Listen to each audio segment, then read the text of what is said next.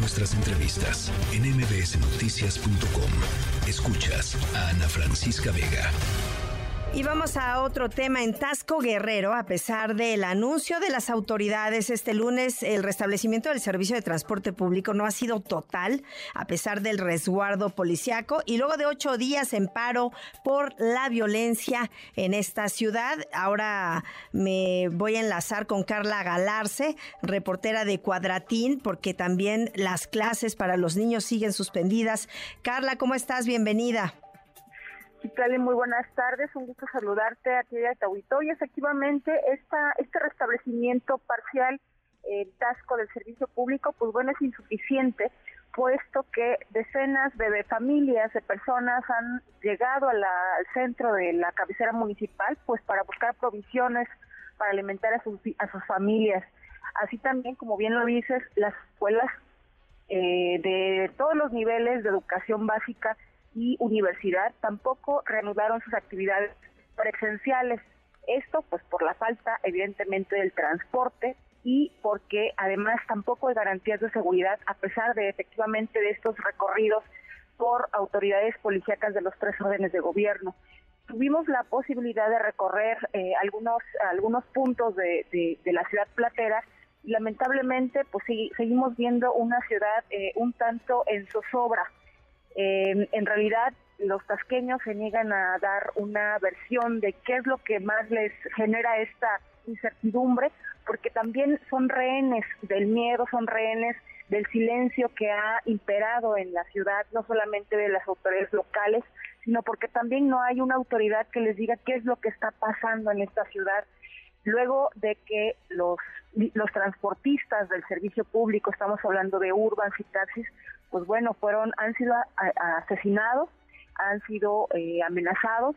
Y bueno, aunque hoy eh, hubo un intento de reanudar actividades, eh, recientemente yo estoy saliendo de Tasco ya y bueno, ya circuló la versión de que en una colonia, una comunidad que se llama Izahuates, pues hubo también ya un ataque a un a un chofer de Urban. Esto recientemente a unas horas de que habían reanudado actividades, eso todavía aún está por confirmarse, pero la primera versión indica que sí hubo un ataque directo contra un chofer de eh, de este transporte urbano que comunica a las comunidades y hay que decirlo, eh, Lali, esta, estas eh, comunidades son las que están eh, acudiendo a la cabecera municipal pues para poder proveerse para poder llevar mercancía, para llevar alimentos a sus casas.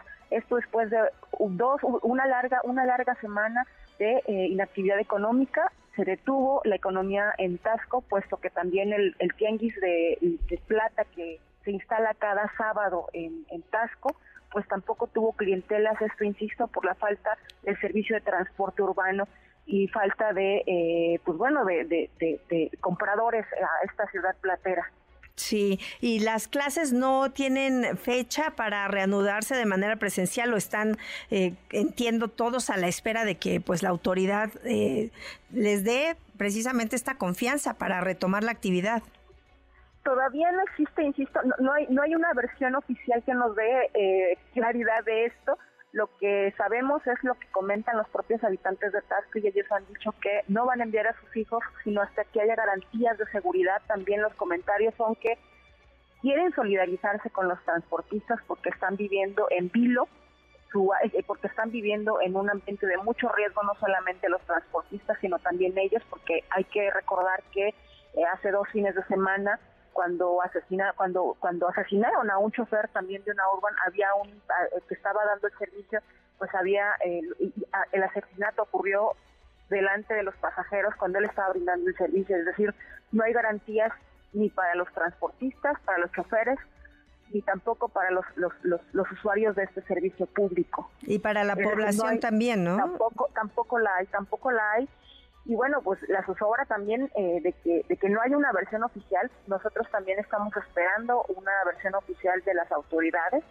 Eh, todavía no la hemos tenido, pero bueno, eh, esperemos y confiamos también que pronto se restablezca la vida en la ciudad platera al tratarse una de las ciudades más bellas que tiene nuestro país. Sí, Carla, también en el tema de los turistas, porque bueno, no es una época de, no es temporada alta, pero los fines de semana mucha gente visita Tasco. acaba de concluir el fin de semana. ¿No ha habido tampoco una baja afluencia de turistas? Sí la ha habido y tan es así que también eh, hay una una caída estrepitosa en el porcentaje de ocupación hotelera. Tuvimos reportes oficiales de que apenas alcanzaron un poco más del 20% la ocupación hotelera el domingo, que se supone que es el día de mayor afluencia. Los, los, fines de semana de baja de baja afluencia alcanzan ocupaciones hasta el 70%, es decir, recibieron menos de dos terceras partes menos que lo que normalmente reciben, aunque sea solo una noche. Eh, también eh, hay muchos inmuebles que son rentados por eh, ofertas como de, distintas plataformas como Airbnb y lo que comentan también quienes, quienes ofertan ese servicio es que recibieron cancelaciones de último momento.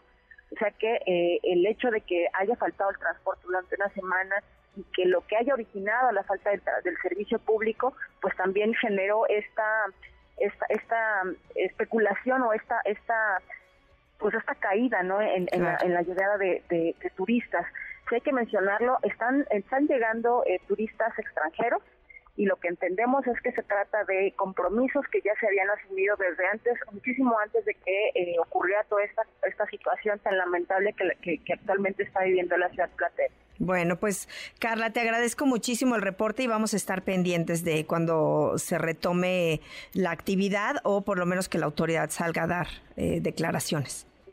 Estamos al pendiente. Muchas gracias. Buenas tardes. es eh, Carla Galarce, reportera de Cuadratín, con este panorama de lo que está sucediendo en Tasco Guerrero. Noticias.